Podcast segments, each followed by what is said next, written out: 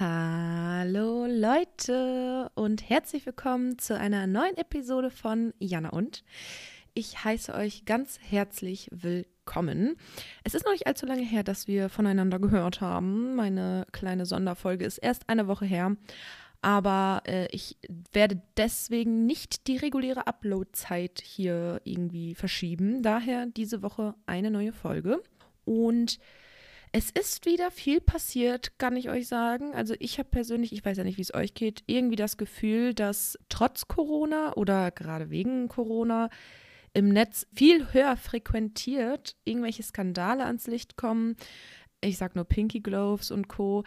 Und dass die Reaktionen auf diese ganzen Skandale oder wie man es nennen möchte, so krass sind und viele Leute so einen krassen Backlash bekommen, dass ist irgendwie mehr als vor der Pandemie. Aber ganz ehrlich, ich kann es den Leuten langsam auch nicht mehr verübeln. Alle hocken seit anderthalb Jahren fast, nee, nicht anderthalb, seit einem Jahr und einem Monat so herum zu Hause und sind halt viel, viel häufiger im Netz. Und dann ist es irgendwie krasser, was da passiert. Falls ihr es irgendwie hier poltern hört im Hintergrund. Es ist wieder ultra windig gerade, warum auch immer. Und es ist, ja, sind die Jalousien, die gegen äh, das Fenster knallen oder wie auch immer. Es ist die ganze Zeit schon am Poltern, also wundert euch bitte nicht. Aber fangen wir trotzdem an mit einer Folge. Wir lassen uns nicht lange beirren. Und um die ganzen negativen Sachen schon mal vorab abzuklappern, kommen wir zum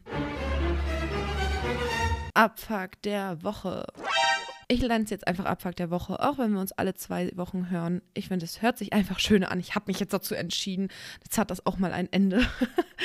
Und mein persönlicher Abfuck der Woche von all den tausend anderen, die noch drumherum passiert sind, war der Rassismusvorfall bei Aldi, ähm, beziehungsweise in einer Aldi-Filiale in Berlin. Aldi Nord sei an dieser Stelle gesagt. Ich weiß nicht, ob ihr es vielleicht auch mitbekommen habt. Das Ganze hat ähm, zum Glück ziemlich große Wellen geschlagen und ging äh, ziemlich viral.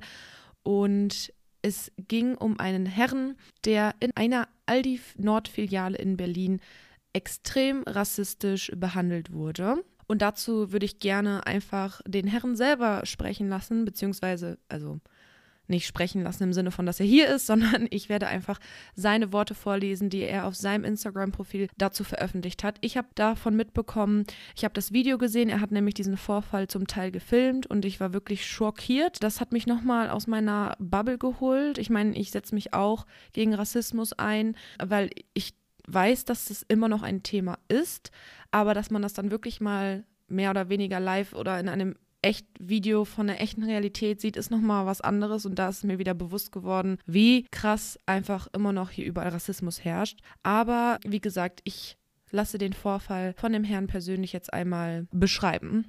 Mein Name ist Prince Ofori. Ich hoffe, ich spreche es richtig aus. Ich bin Deutschkanal, Person des öffentlichen Lebens und arbeite als Tanzpädagoge in Berlin-Neukölln. Ich engagiere mich seit vielen Jahren aktiv für die schwarze Community in Berlin und Deutschland.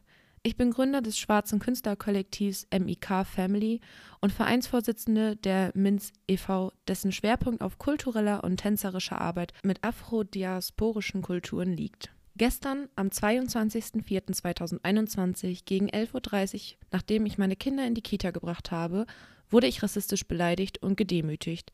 Ich war in der Aldi Nord Filiale Grenzallee 4L 12057 Berlin, als ich einen älteren weißen Herrn bemerkte, der mich ansah und für mich deutlich spürbar überlegte, ob er es aussprechen sollte, was er in dem Moment dachte. Er hatte Schokoküsse in der Hand und fragte daraufhin seinen Sohn, ob sie sich heute nicht N-Küsse gönnen sollen. Als ich nicht reagierte, legte er noch ein, zwei weitere Male nach, indem er weitere Formulierungen fand, in denen das Wort N-Küsse vorkam. Ich ging daraufhin auf ihn zu und fragte ihn, was das solle und ob er nicht wisse, dass dieses Wort nicht mehr genutzt werden darf. Er erwiderte, dass er sich den Mund nicht verbieten lasse und dass man bei uns das Wort schon 70 Jahre lang verwendet hatte. Schließlich kam der Filialleiter dazu und redete ebenso auf mich ein, dass ich das nicht zu ernst nehmen und mich aufregen solle. Das war der Moment, in dem ich sauer wurde. Ich erwiderte, dass es nicht in Ordnung wäre, den weißen Herren in Schutz zu nehmen und so unreflektiert zu sein. Im nächsten Moment standen wir direkt voreinander und der Filialleiter befahl mir, den Laden zu verlassen, mit der Unterstützung des Security-Angestellten, der vorher alles beobachtet hatte, aber nicht schlichtend eingeschritten war. Ich zog mich etwas zurück und sah, dass mehrere weiße Personen nun um mich standen, auf mich einredeten und mich offensichtlich als Bedrohung ansahen. Klare Täter-Opfer-Umkehr.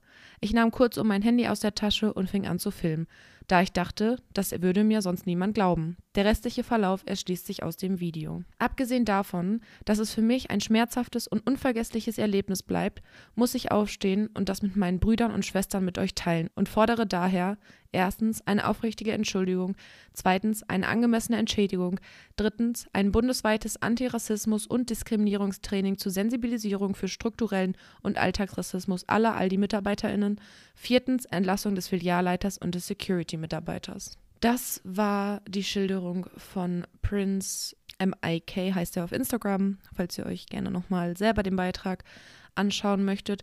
Und in dem Video war tatsächlich zu sehen, wie Prince auf die Leute eingeredet hat und ihnen gesagt hat, dass es rassistisch ist, was sie gerade machen, dass das nicht geht.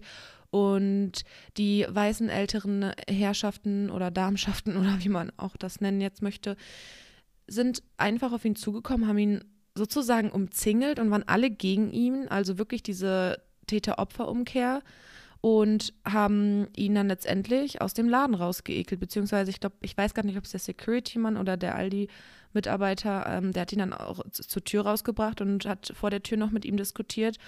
Und da fielen dann nur so wirklich dämliche Sätze wie, wo steht denn das, dass man das nicht mehr sagen darf? Zeigen Sie mir, wo das irgendwo steht. Ich werde für immer N. Punkt, Punkt, Punkt, Küsse sagen. Und so widerliche Scheiße, wirklich. Also es hat mich so aufgeregt und wirklich so mitgenommen und ich fand es so scheiße und ich habe mich so geschämt für diese Menschen. Also eigentlich einfach nur fürchterlich.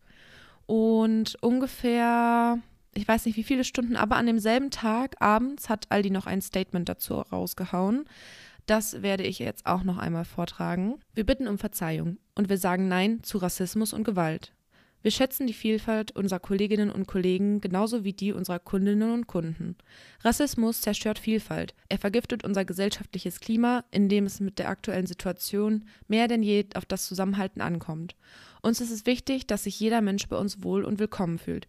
Wir haben Prince MIK kontaktiert uns bei ihm entschuldigt und möchten gerne mit ihm persönlich über den Vorfall sprechen. Uns ist aber auch bewusst, dass eine Entschuldigung allein nicht reicht. Die Ereignisse in unserem Markt in Berlin werden aufgearbeitet, um weitere Schlüsse daraus ziehen zu können. Als ersten Schritt haben wir uns von dem im Video handelnden Mitarbeiter aufgrund seines Fehlverhaltens getrennt.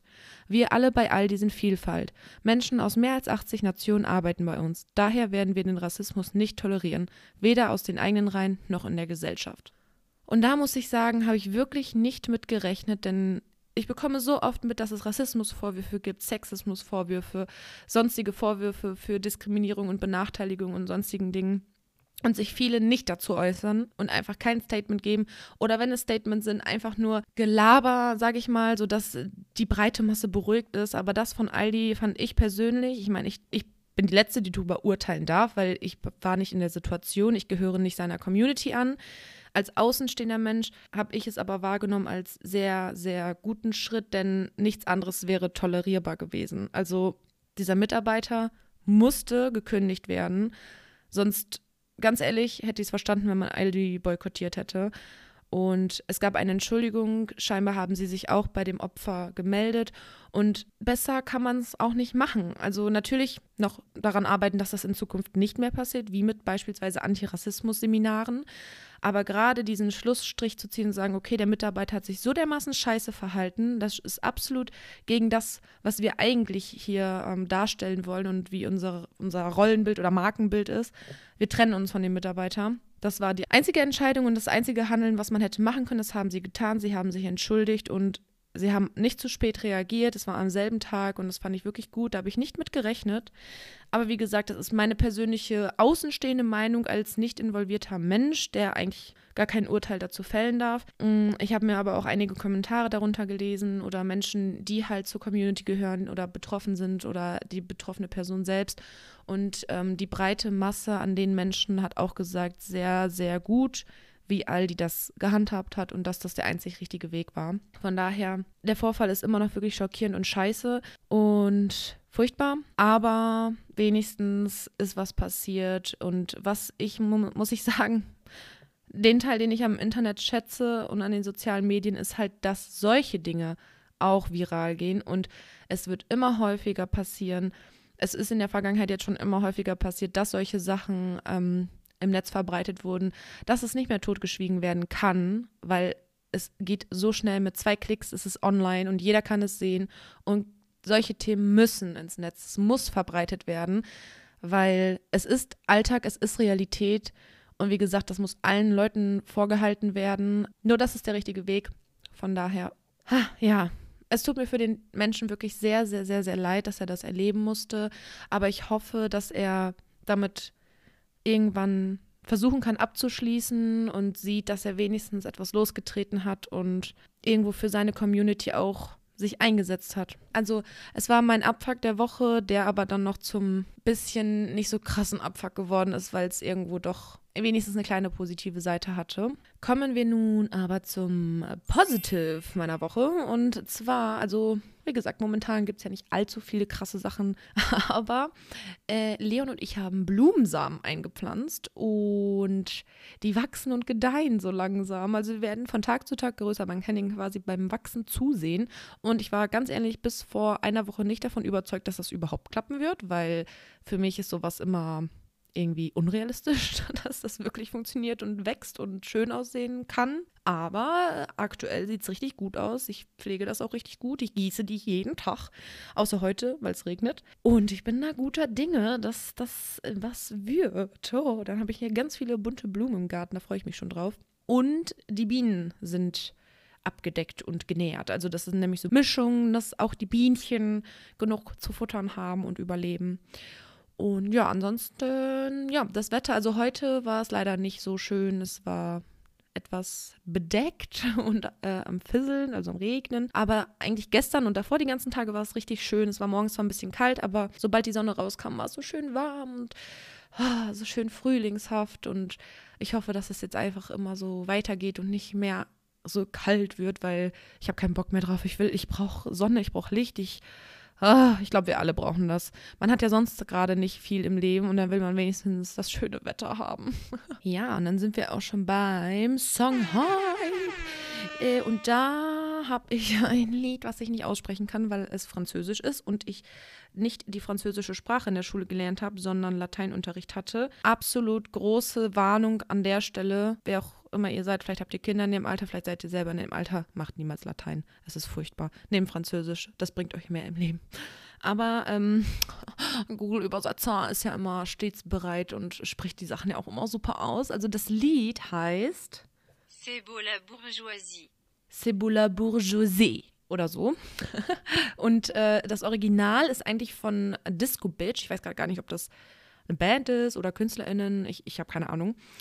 Aber ähm, ich persönlich feiere den Remix von Varieté Français, François, ich weiß es nicht.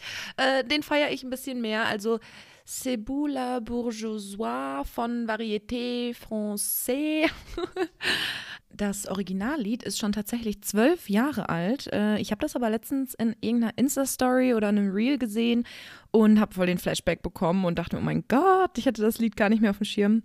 Aber wie gesagt, den Remix finde ich dann doch ein Ticken geiler, weil es ein bisschen mehr äh, Beat ist und irgendwie macht es mehr Spaß. Ich packe das auf jeden Fall auf mein Instagram-Profil äh, ein Screenshot von dem Song, das dann auch wirklich jeder finden kann, weil mit meiner Aussprache werdet ihr den niemals finden. Ich verspreche es euch. Also schaut gerne auf meinem Instagram-Kanal vorbei. Eigenwerbung! Ich heiße da Jana und der Podcast. Alles klein und zusammen. Und da findet ihr auch zu jeder Folge teils die Dinger, die ich hier an, an den Rubriken vorstelle. Dinger, also die Antworten oder Kategorieinhalte. Dinger, ey. Ich muss aufhören, alles mit Dings und Dingern zu betiteln. Ja, und nun kommen wir zur Witchy Time. Piu, piu, piu. Nee, piu, piu, piu passt nicht. Pring, pring. ähm, und hier habe ich heute eher ein kleineres Thema, was ich aber wichtig finde und auch, wo ich einen persönlichen Bezug zu habe. Und zwar das Thema Achtsamkeit. Das hört man ja irgendwie in den letzten Jahren immer häufiger. Man könnte meinen, es ist ein Trendthema geworden. Wenn dem so sein sollte, bin ich da voll dabei, weil äh, positive Trends sind immer gut. Und Achtsamkeit an sich bedeutet, dass man mehr im Hier und Jetzt sein soll. Und zwar nicht nur körperlich, sondern auch mental. Und wenn man achtsamer lebt, kann es einen komplett entschleunigen, eine innere Ausgeglichenheit geben oder fördern und generell zufriedener und glücklicher machen. Und das fällt im Alltag auch mir oft sehr schwer, weil irgendwie alles wichtiger ist, als äh, irgendwie sich auf solche Sachen zu konzentrieren. Aber es gibt so ein paar kleine Übungen, äh, mit denen man einfach bewusster durch sein Leben gehen kann, die man hier und da mal anwenden kann. Und der Start in den Tag eignet sich eigentlich schon direkt, um so Achtsamkeitsübungen zu starten oder mit einer zu starten. Und am einfachsten ist es, wenn man nach dem Aufwachen noch kurz einen Moment liegen bleibt, nicht einschlafen an der Stelle und einfach eine bewusste Atmung hat, also tief durchatmen, tief ein- und ausatmen und die Konzentration auf diese Atmung legt. Und das ist eine gute Übung, um einfach in den Tag zu starten und schon bevor man irgendwas anderes macht, einfach bewusst seinen Körper wahrzunehmen. Und dazu kann man einfach einige Minuten tief ein- und ausatmen. Wie gesagt, nicht zu entspannen äh, und wieder einschlafen, sondern schon mental wach bleiben. Und man konzentriert sich dann einfach auf die Atemzüge und versucht die Gedanken, die dann direkt kommen, ich kenne das ja auch, einfach wegzuschieben. Das hört sich immer einfacher an, finde ich persönlich, als es ist. Also ich habe das, wenn ich mal sowas mache, dass ich direkt brr, tausend Gedanken irgendwie ding, ding, ding, ding, ding, wie, als würde mein Kopf mit meinen Gedanken Ping-Pong spielen. Aber man muss echt versuchen, den Gedanken, weiß nicht, da hat jeder ja sein eigenes, seine eigene Form, weiß nicht, vielleicht in ein Paket zu packen und es wegzuschicken, in eine Kiste zu legen und abzulegen. Ich weiß nicht, irgendwie solche, sowas vielleicht sich bildlich vorzustellen, dass der Gedanke einfach geht und man sich wirklich nur auf die Atmung konzentriert ähm, eine weitere Übung, die kann man beim Essen beispielsweise durchführen. Das finde ich eigentlich ganz interessant. Und dazu schließt doch einfach mal eure Augen. Und bevor ihr den Happen, den ihr da auf der Gabel oder dem Löffel habt, riecht doch erstmal dran. Habt ihr irgendwelche Nuancen, die besonders herausstechen? Gewürze oder weiß nicht, je nachdem, was auf dem Teller liegt. Die Kartoffel ist heute aber besonders stark im Aroma. Einfach mal wahrnehmen, was man sonst nicht macht. Man schaufelt es sich einfach rein. Ich rieche eigentlich fast nie an meinem Essen, außer ich bin gerade noch am Kochen. Aber das wirklich mal machen und dann auch den Happen natürlich essen und vielleicht einfach nicht direkt alles zerkauen und äh, zack, zack, zack, sondern bewusst alles zerbeißen? Wie ist die Konsistenz? Wie sind die Geschmäcker? Gibt es da etwas, was besonders raussticht oder anders schmeckt als sonst? Einfach solche Sachen viel mehr beachten. Natürlich kann man das nicht bei jedem Essen machen. Man hat ja auch wirklich manchmal Zeitdruck. Aber hier und da einfach wirklich mal ein paar Bissen riechen und ähm, achtsamer essen. und ich zum Beispiel, also das ist halt mein persönlicher Bezug dazu. Ich habe mir vor, wie lange ist das denn jetzt her? Zwei Jahren das Buch, das Sechs-Minuten-Tagebuch von Your Best Self geholt. Unbezahlte Werbung an der Stelle. Und hier muss man jeden Tag eine Seite ausfüllen und das dauert ungefähr sechs Minuten, deswegen auch sechs Minuten Tagebuch. Und das sind jeweils drei Minuten am Morgen und drei Minuten am Abend. Und mir persönlich hat das Buch wirklich geholfen, mein Leben und mein Alltag irgendwie achtsamer wahrzunehmen, aber auch, und das war der größere Effekt eigentlich, eine positive Grundeinstellung zu bekommen, weil man halt jeden Tag, ich gucke nochmal eben kurz rein, ich habe es nämlich aus den Tiefen meiner Schubladen rausgekramt. Genau, man hat nämlich jeden Morgen die Frage, ich bin dankbar für und muss drei Dinge aufschreiben, für die man dankbar ist. Und das sind so Dinge, ich meine, also es gab viele Doppelungen, mir ist jetzt nicht jeden Tag was Neues eingefallen, aber letztendlich ist das was, was sich wirklich dann im Kopf manifestiert einfach. Und genau, das äh, füllt man dann aus. Dann gibt es noch nach jeder Woche so eine, so eine Wochenzusammenfassung, sage ich mal, wo man auch nochmal Fragen äh, bzw. Fragestellungen beantwortet. Und ich muss gestehen, ich habe das, oh, 2018, ich habe es vor drei Jahren gekauft, sehe ich gerade. Und dann bin ich in meine erste eigene Wohnung gezogen und seitdem lag es in der Schublade, weil ich gerade beim Umzug echt gar keine Zeit für irgendwas hatte. Und ich habe mir auch diese Folge jetzt mal zum Anlass genommen, das weiterzumachen. Das stand hier nämlich auch irgendwo vorne ähm, im Vorwort. Ähm, wenn man es dann wirklich nicht schafft, kann man einfach eine Pause machen und dann irgendwann weiterschreiben. Ich weiß nicht, ob die Macher eine Pause von drei Jahren gemeint haben, aber ist ja egal. Ich fand das eigentlich ganz cool und deswegen werde ich das jetzt mal wieder weitermachen und gucken, was es diesmal für mich bringt und mal vergleichen, was ich früher so geschrieben habe. Also es ist echt ein cooles Buch, kann ich nur empfehlen. Sechs Minuten Tagebuch und das ist wirklich zu machen. Also drei Minuten und ganz ehrlich, morgens hat das bei mir auch nicht drei Minuten gedauert. Also ich musste jetzt nicht mega lange überlegen, wofür ich dankbar bin oder was ich habe im Leben, weil es ändert sich ja auch nicht jeden Tag so viel. Ne? Also von daher, ich kann es jedem nur ans Herz legen. Mir hat es wirklich für meine Grundeinstellung was gebracht. Es macht was mit, es macht was mit einem, oder es macht was mit einem. ja, und das war es eigentlich schon mit der Witchy Time. Also ich hätte noch hier tausende von Achtsamkeitsübungen vorschlagen können, aber letztendlich muss es jeder für sich selber wissen. Auch Meditation ist eine sehr, sehr gute Übung für die Achtsamkeit, beziehungsweise in der Meditation ist man achtsam in manchen.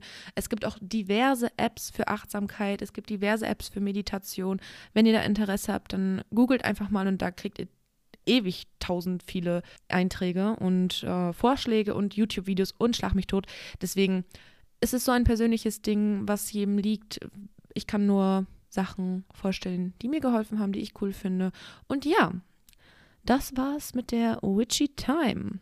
So, dann kommen wir auch zum Hauptthema dieser Folge. Ihr habt es zu 99,9 Prozent wahrscheinlich schon im Titel gelesen. Und zwar sind das Menschenversuche.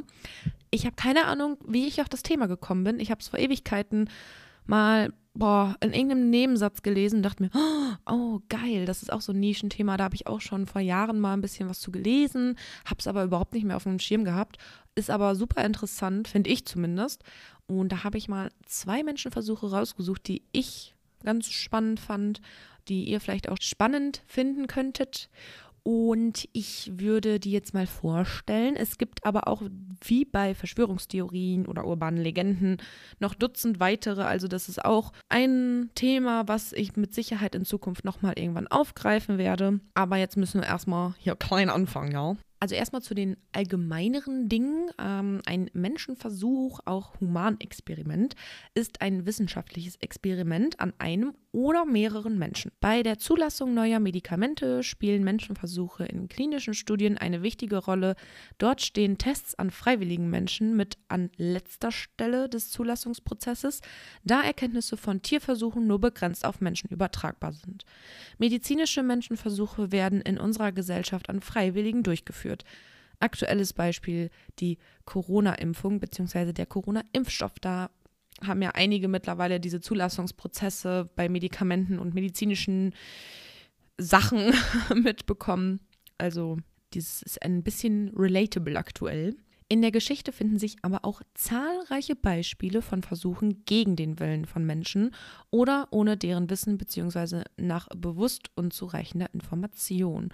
Und das ist die Kerbe, in die wir heute schlagen. Also nicht die regulären offiziellen freiwilligen Menschenversuche, sondern eher die nicht so geilen, unschöneren Menschenversuche, die es aber in der Vergangenheit gab und vermutlich heutzutage auch noch gibt. Ich, ganz ehrlich, wer weiß, was hinter verschlossenen Türen passiert. Der erste Menschenversuch heißt MK Ultra, beziehungsweise der Versuch an sich heißt nicht so, aber das Forschungsprogramm heißt so und da in diesem Forschungsprogramm ging es um Menschenversuche. MK Ultra war ein umfangreiches geheimes Forschungsprogramm der CIA über Möglichkeiten der Bewusstseinskontrolle. Es lief von 1953 bis in die 1970er Jahre im Kontext des Kalten Kriegs. Ziel des Projekts war, ein perfektes Wahrheitsserum für die Verwendung im Verhör von Sowjetspioninnen zu entwickeln, sowie die Möglichkeiten der Gedankenkontrolle zu erforschen. In Teilen überschnitten sich die Arbeiten auch mit den Forschungen anderer US-Programme zu biologischen Waffen. Das Programm umfasste unter anderem tausende von Menschenversuchen, bei denen ahnungslose Testpersonen, oft willkürlich unter Krankenhauspatientinnen und Gefängnisinsassinnen ausgewählt, ohne ihr Wissen unter hochpotente halluzinogene Drogen wie LSD oder Mescalin gesetzt wurden. Ich wollte einmal was zu LSD und Mescalin sagen, weil vielleicht ist das dem einen oder anderen kein Begriff und ich habe ja auch einen Bildungsauftrag, war. Also, LSD ist eine der stärksten bewusstseinsverändernden Chemikalien. Die für seine Herstellung notwendige Lysergsäure wird aus dem Mutterkorn gewonnen, einem Pilz, der an Roggen und anderem Getreide wächst.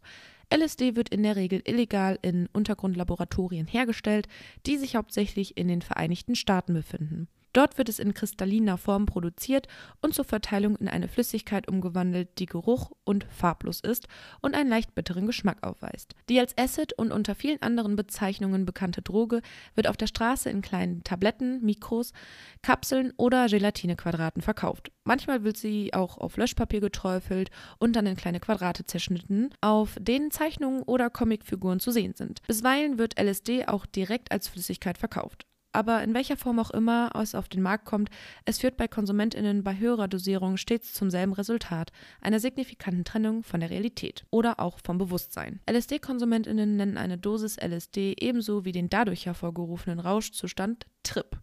Ein Trip hält üblicherweise etwa zwölf Stunden an. Negative Erfahrungen werden Horrortrips oder schlechte Trips genannt. Dann kommen wir zu Mescalin. Mescalin ist die dominierende Wirksubstanz des Peyote-Kaktus, auch Peyote genannt. es tut mir leid, ich muss es so aussprechen, weil man schreibt es P-E-Y-O-T-L, Peyote. Wahrscheinlich ausgesprochen auf Englisch, aber ich weiß nicht, es sieht so bayerisch aus. naja, weiter am Text. Von der Wirkung her ist Mescalin ein typisches Halluzinogen. Also eine Ähnlichkeit zu, was heißt Ähnlichkeit, aber eine Gemeinsamkeit zu LSD, nämlich Halluzinogen. Da haben wir schon mal einen gemeinsamen Nenner. Das heißt, es geht in eine ähnliche Richtung. Der stachellose, rübenförmige Kaktus wächst vor allem in Mittelamerika und wurde dort bereits von den mexikanischen UreinwohnerInnen zu magischen Zwecken verwendet. Sie aßen Piote um Visionen zu bekommen und Wahrsagungen zu machen. Der Peyote-Kult wurde nach und nach auch von den amerikanischen UreinwohnerInnen, die auf dem Gebiet der heutigen USA leben, angenommen. Der Peyotismus löste zwar Rechtsstreitigkeiten aus, doch heute dürfen die MitgliederInnen der Native American Church of the United States Peyote legal zu rituellen Zwecken konsumieren. Die abgeschnittenen Köpfe werden als Peyote-Button oder Mescal-Button gegessen oder als abgekochter Kaktussud getrunken. Es ist im Gegensatz zum geschmacklosen LSD ziemlich bitter, weshalb den KonsumentInnen zunächst meist übel wird. Nach circa ein bis zwei Stunden stellen sich die halluzinogenen Rauscheffekte ein und halten dann ungefähr acht bis zwölf Stunden an. So, diese beiden Substanzen wurden an Menschen vergeben in diesem MK Ultra Forschungsprogramm. Zahlreiche Versuchspersonen trugen bei den Experimenten schwerste körperliche und psychische Schäden davon, teilweise bis hin zum Tod. Ein großer Teil der Experimente des Projekts verstießen gegen US-amerikanische Gesetze. Im Nachhinein betrachtet die CIA die meisten Experimente als wertlos, da sie häufig von Mitarbeiterinnen ohne jede wissenschaftliche Qualifikation durchgeführt wurden Mitte der 1970er Jahre befassten sich mehrere Untersuchungskommissionen des US-Kongresses mit der Aufarbeitung des Programms. Dies geschah im Rahmen eines breiten angelegten Versuchs, illegalen Handeln mehrerer US-Geheimdienste und des FBI im In- und Ausland parlamentarisch zu untersuchen. Besonders bekannt wurde ein als Church Committee bezeichneter Untersuchungsausschuss. Die Aufklärung wurde durch die illegale systematische Vernichtung fast aller CIA-internen Akten zu MK Ultra auf Weisung von CIA CIA-Direktor Richard Helms im Jahr 1973 stark erschwert. Die Untersuchung beruhte daher auf den wenigen verbliebenen Akten und auf den Aussagen von CIA-MitarbeiterInnen vor den Ausschüssen. MK Ultra begann 1953 in Nachfolge der Projekte Artichoke und Bluebird auf Befehl des CIA-Direktors Alan Dulles vom 13. April. Bluebird war ein Codename für ein CIA-Forschungsprogramm, welches spezielle Verhörmethoden beinhaltete, einschließlich die Nutzung von Drogen, Hypnose und Isolation. Es dauerte von 1949 bis 1950, danach wurde es umbenannt in Operation Artischocke, welche vom 20. August 1951 bis zum 20. April 1953 lief. Kurzer Kommentar von mir. Bei der Recherche habe ich wirklich sehr, sehr viel nachgegoogelt, ob Operation Artischocke wirklich Artischocke hieß. Oder Artichoke auf Englisch, keine Ahnung. Äh, also ich weiß nicht, war mir nicht sicher, ich hatte Angst, dass das irgendwie ein dummer Scherz ist und ich mich hier blamiere, aber es hieß wirklich Operation Artischocke und ich finde es mega funny, auch wenn der Grund oder äh, das, was es ist, nicht cool und witzig ist. Aber Operation Artischocke, ich meine, what? Das hört sich sowas von unprofessionell an. Also irgendwie halt ist es auch schon wieder witzig. Okay, tut mir leid, weiter im Text.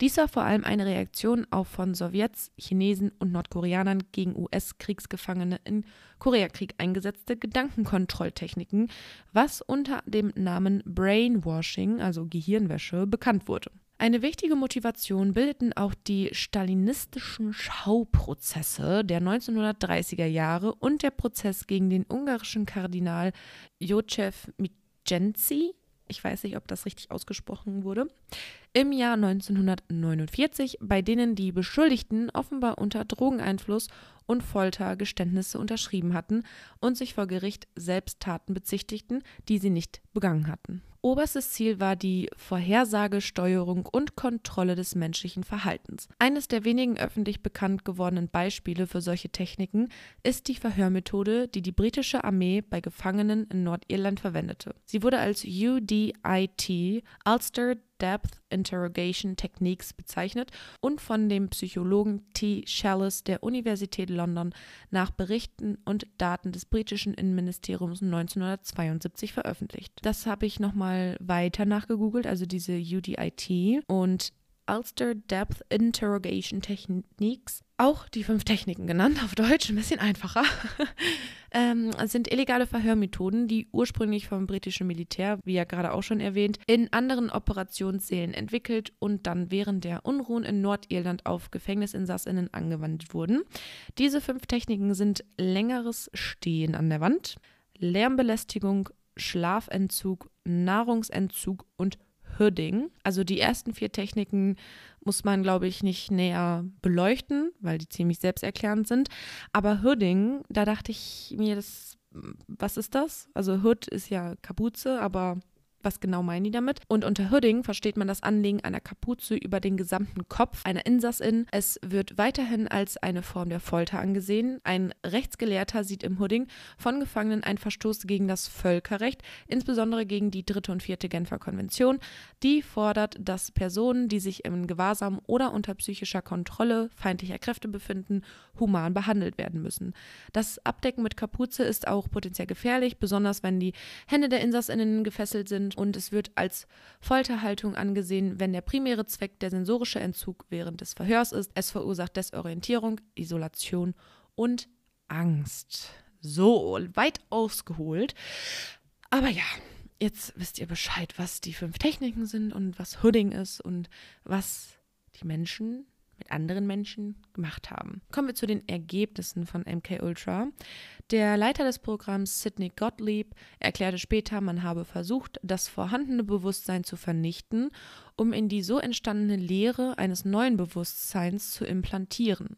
Die angestrebte Bewusstseinskontrolle sei aber nicht möglich. Laut dem amerikanischen Psychologen John Ryder ist es unmöglich, Personen ohne ihr Wissen so umzuprogrammieren, wie das in den MK-Ultra-Experimenten versucht wurde. Allenfalls könne man Personen mit ohnehin devianten Neigungen dazu bringen, Verbrechen zu begehen oder man nutze Drohungen oder Erpressung. Aus diesem Grund seien MK-Ultra und alle vergleichbaren Forschungsprogramme zur Bewusstseinskontrolle in verschiedenen Diktaturen mittlerweile beendet worden. Dann äh, habe ich hier noch einen Abteil der Umsetzung und äh, unter die Umsetzung gehören die Aktivitäten. Äh, MK Ultra wurde hauptsächlich in den Vereinigten Staaten und Kanada, aber auch in Europa betrieben. Der wissenschaftliche Leiter war Donald Erwin Cameron. Die Gesamtleitung hatte Sidney Gottlieb. MK Ultra umfasste nach Aussage des damaligen CIA-Direktors Admiral Stanfield Turner im Jahr 1977 von einem Untersuchungsausschuss des US-Senats insgesamt 149 Unterprojekte, wovon mindestens 14 sicher Menschenversuche waren, weitere sechs Projekte Versuche an unwissenden Menschen sowie 19 Projekte eventuell mit Menschenversuchen.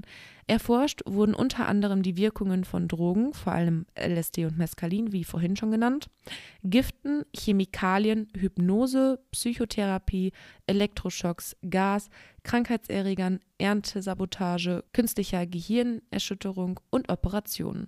Die Experimente liefen an 44 Universitäten, 12 Krankenhäusern, drei Gefängnissen und 15 nicht näher bezeichneten Forschungseinrichtungen. Es ist erwiesen, dass zahlreiche Versuchspersonen bei den Experimenten schwerste körperliche und psychische Schäden bis hin zum Tod, beispielsweise in der Olson-Affäre, davontrugen. Die Praxis von Entführungen zu Versuchszwecken, zumindest für das MK-Ultra-Projekt, bestätigte die CIA später selbst. Dann haben wir hier noch zwei speziellere Fälle, und zwar einmal der Unabomber Theodor Kaczynski, zu Beginn noch ein 17-jähriger Mathematikstudent an der Harvard University, war von Herbst 1959 bis ins Frühjahr 1962 gemeinsam mit 21 weiteren Harvard-Studentinnen Teil einer vom damaligen Harvard-Psychologen Henry R. Murray geleiteten Persönlichkeitsstudie namens Multiform Assessment of Personality Development. In deren Rahmen wurde er über einen Zeitraum von drei Jahren hinweg jede Woche etwa eine Stunde lang großem psychischen Stress ausgesetzt, indem er in einer Art Verhörsituation verbal erniedrigt wurde. Insgesamt rund 200 Stunden lang. Die Studie erfolgte wahrscheinlich im Rahmen von MK Ultra. Ob Kaczynski auch LSD verabreicht wurde, ist umstritten. Kaczynski erlangte durch 16 Bombenattentate im Zeitraum von 1978 bis 1995, die insgesamt 23 Verletzte und drei Todesopfer zur Folge hatten, weltweite Bekanntheit als der Unabomber. Verschiedene Autorinnen vermuten, dass die Experimente Hauptauslöser für Kaczynskis spätere Anschläge waren. Er selbst bezeichnet die an ihm durchgeführten Experimente später als nicht besonders prägend. Es gab auch ein tödliches Experiment. Der körperlich gesunde Tennislehrer Harold Blower litt nach seiner Scheidung unter Depressionen, zu deren Behandlung er das New York State Psychiatric Institute aufgesucht hatte. Dort starb er am 8. Januar 1953, nachdem er mehrfach hohe Dosen MDA im Rahmen von MK-Ultra-Experiment erhalten hatte. Seine Ex-Frau erstattete nach seinem Tod Anzeige. Im Verlauf des Prozesses vertuschten die Behörden die wahre Todesursache.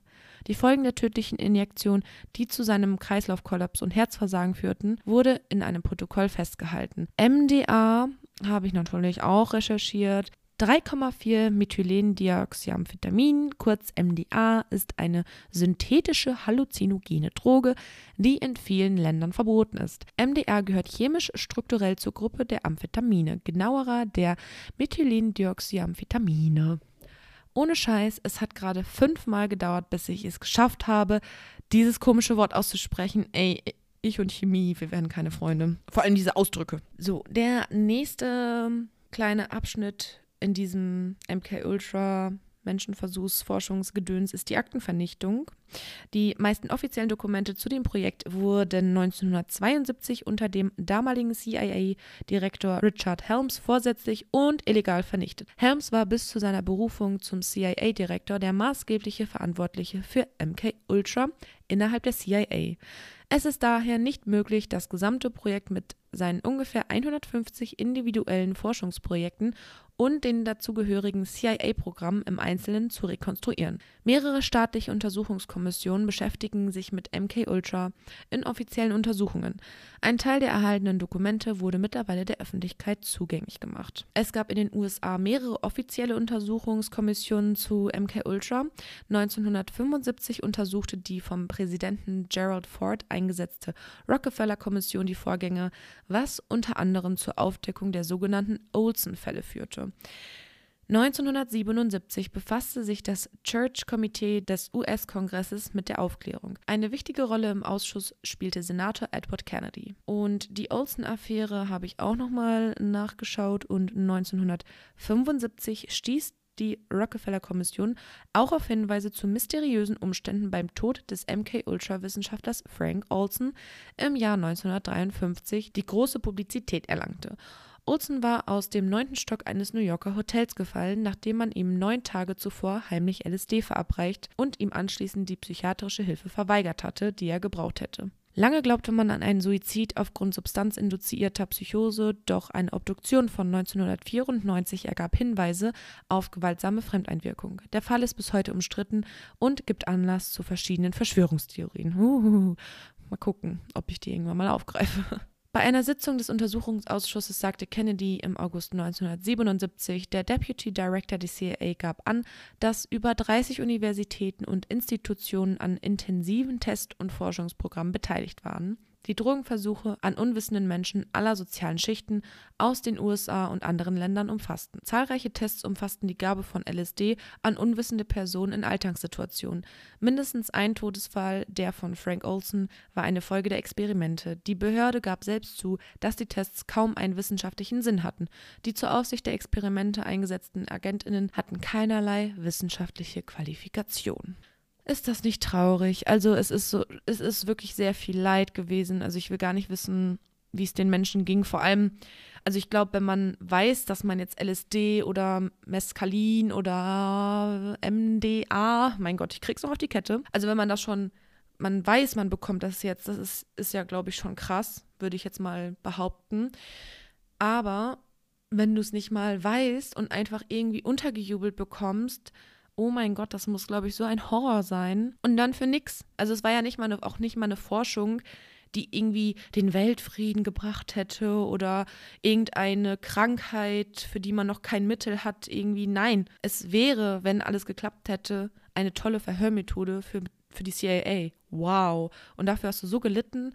Boah, also ganz, ganz fürchterlich finde ich das. Aber ja, was sagt ihr dazu? Wie seht ihr das? Ähm, ich finde es irgendwie richtig gruselig und ganz ehrlich, es ist schon wieder die CIA involviert. Ich will ja hier nichts sagen und ich habe auch einfach nur Angst, dass mich die CIA irgendwann mal besucht. Aber äh, nee, ich weiß nicht. Also ich kann es langsam echt verstehen, dass manche amerikanische Menschen nicht so ganz überzeugt sind von ihrer Regierung oder dann in die eine oder andere Verschwörungsschiene ragen oder sich reißen lassen. Weil das ist ja, also ich meine ganz ehrlich, keine Ahnung, was in Deutschland abging. Kann ja auch sein, dass. Äh ich hoffe, meine Lautstärke und Stimme hört sich jetzt gerade nicht anders an. Sorry, aber ich musste gerade kurz unterbrechen. Ich habe eine super wichtige E-Mail bekommen. Und ja, deswegen ähm, eine kurze Unterbrechung für mich auf jeden Fall. Es waren einige Minuten, aber in der Folge es ist ja natürlich keine Unterbrechung. Jedenfalls äh, weiß ich nicht, was in Deutschland so abgeht. Wer weiß, was hinter verschlossenen Türen passiert, wie gesagt. ja, und dann äh, würde ich sagen, kommen wir auch schon zum äh, zweiten Menschenversuch beziehungsweise Experiment. Ich muss sagen, ich fand es irgendwie merkwürdig, wenn ich Menschenexperiment google kommt direkt ein Eintrag zu Menschenversuche. Ich weiß nicht, ob man Menschenexperimente nicht mehr sagen darf oder so oder ob das falsch ist, aber Weiß ich nicht. Ich dachte, es wäre die gängigere Bezeichnung. Naja, weiter im Text. Und zwar ist das das Stanford Prison Experiment. Ich glaube, das ist eins der bekanntesten Experimente mit Menschen. Ähm, ich kannte das auch schon vorher. Ich weiß nicht, ob wir das sogar schon mal in der Schule damals behandelt haben. Und zwar fange ich einfach mal an. Ich denke mal, äh, den ein oder anderen ZuhörerInnen wird das bekannt vorkommen. Auf eine von den WissenschaftlerInnen gestaltete Zeitungsnonce in Paolo Alto meldeten sich über 70 Studenten. Bei diagnostischen Interviews und einem Persönlichkeitstest wurden 24 StudentInnen aus der Mittelschicht ausgewählt, die die normale durchschnittliche Ergebnisse erzielten. Sie wurden für 15 Dollar pro Tag engagiert. Die ausgewählten Studentinnen wurden durch Münzwurf zufällig in zwei Gruppen eingeteilt: Wärterinnen und Insassinnen. Vielleicht kommt es an dieser Stelle dem ein oder anderen Menschen hier schon bekannt vor. Die Insassinnen mussten im Vorfeld Dokumente unterschreiben, in denen sie auf einige ihrer Grundrechte verzichteten, solange sie im Gefängnis waren.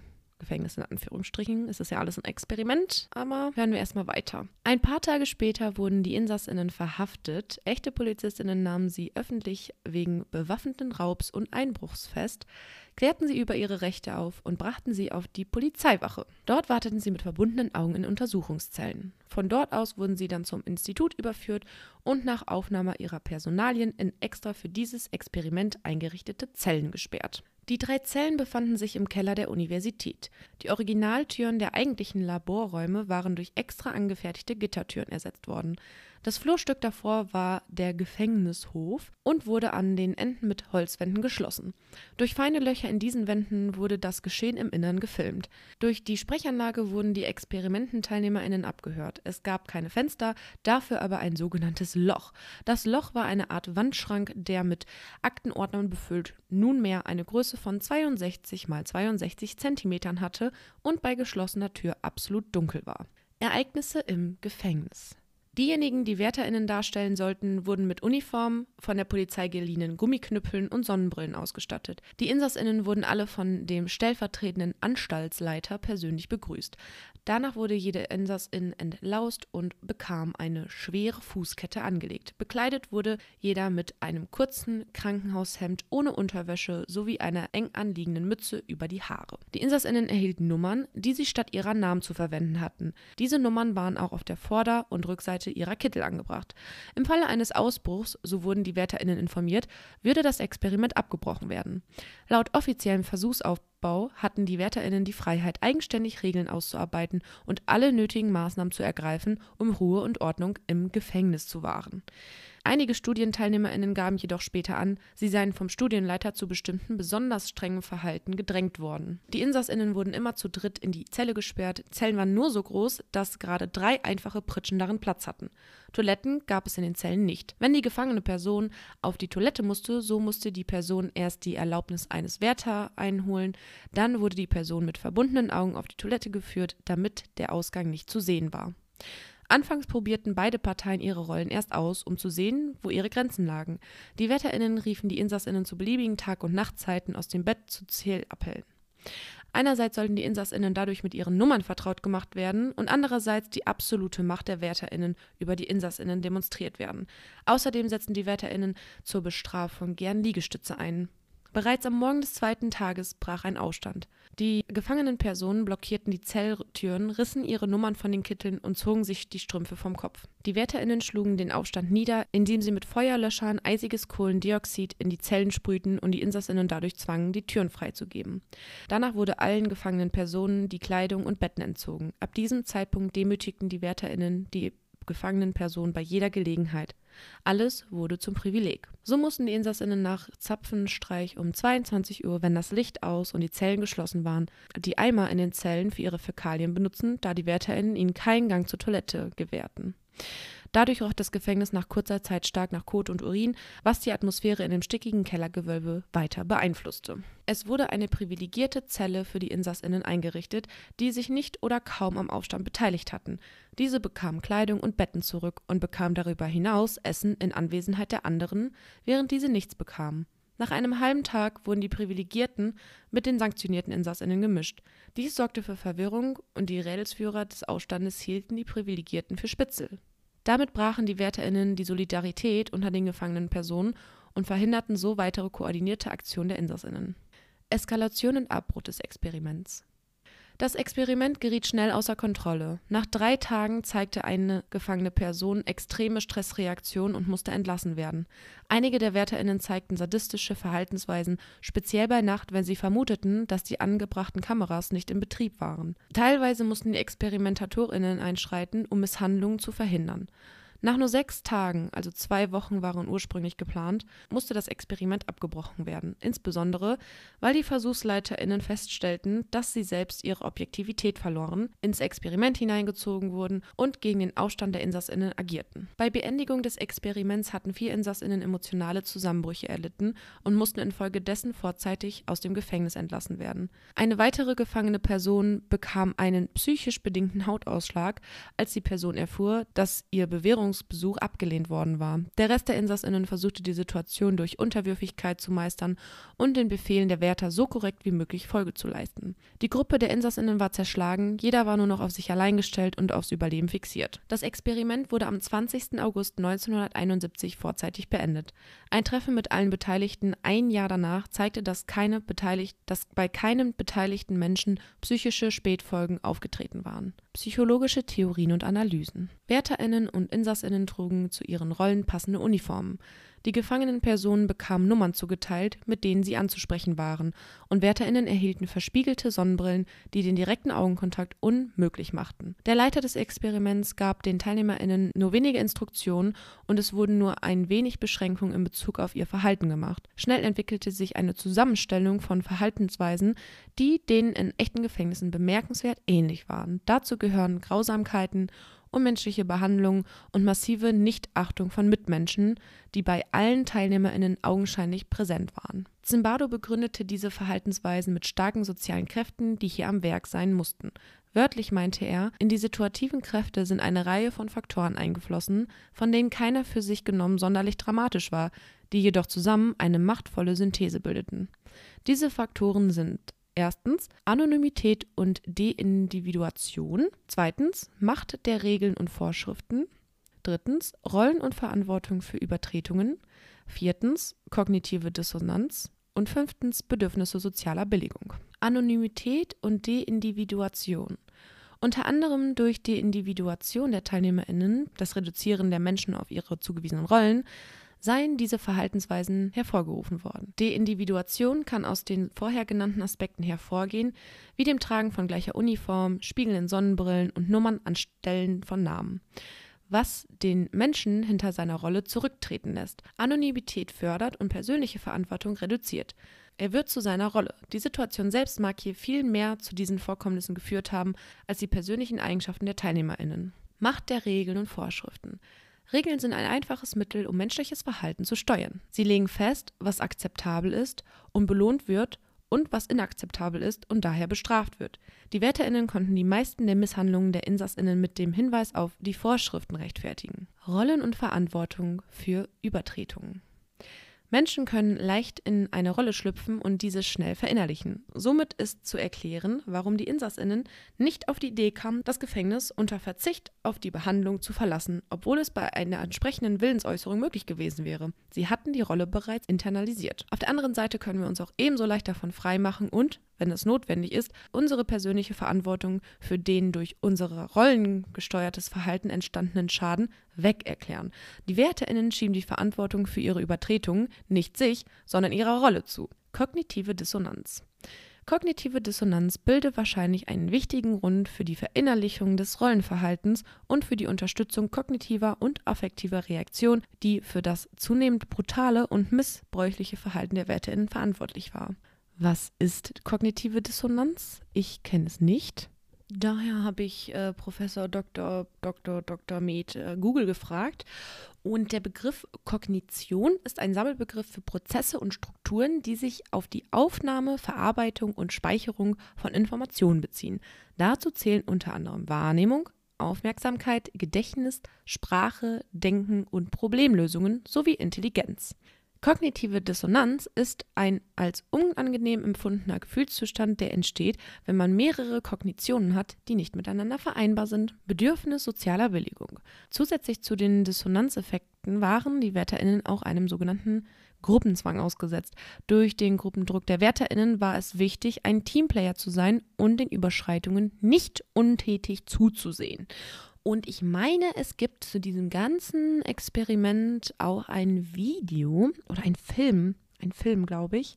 Weil, wie gesagt, ich meine mich ganz, ganz dunkel daran zu erinnern, dass wir das mal in der Schule geguckt haben oder behandelt haben. Und ich finde das schon erschreckend. Das waren ja einfach glaub, 24 ganz normale StudentInnen, die ein ganz normales StudentInnenleben führen.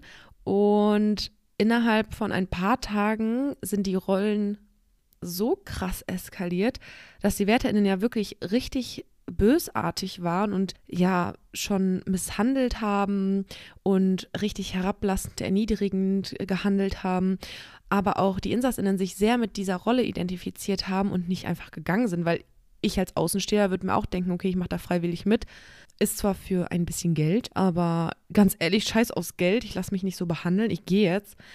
Aber wenn man da einmal drin ist und das auch vielleicht realistisch aussieht und die WärterInnen auch so realistisch aussehen, ganz ehrlich, ich will da meine Hand nicht für ins Feuer legen, dass ich auch Angst gehabt hätte und wahrscheinlich äh, mich auch hätte einsperren lassen. Aber ich finde es krass, ähm, ja, was die menschliche Psyche so manchmal macht, wo, wozu wir imstande sind.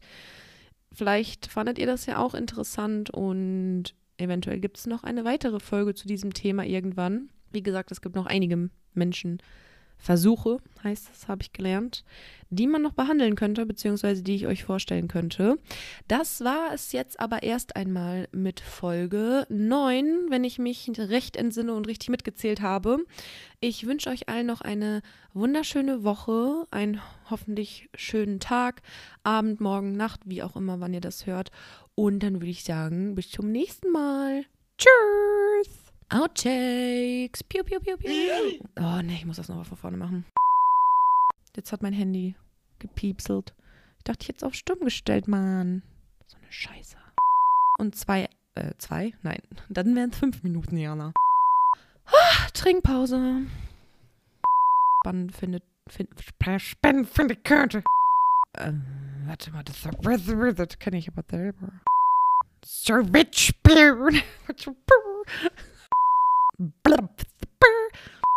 Hä, was ist das für ein Satz? Das macht.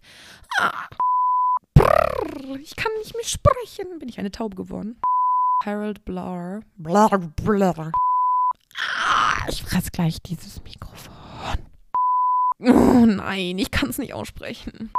Durell zur Gruppe.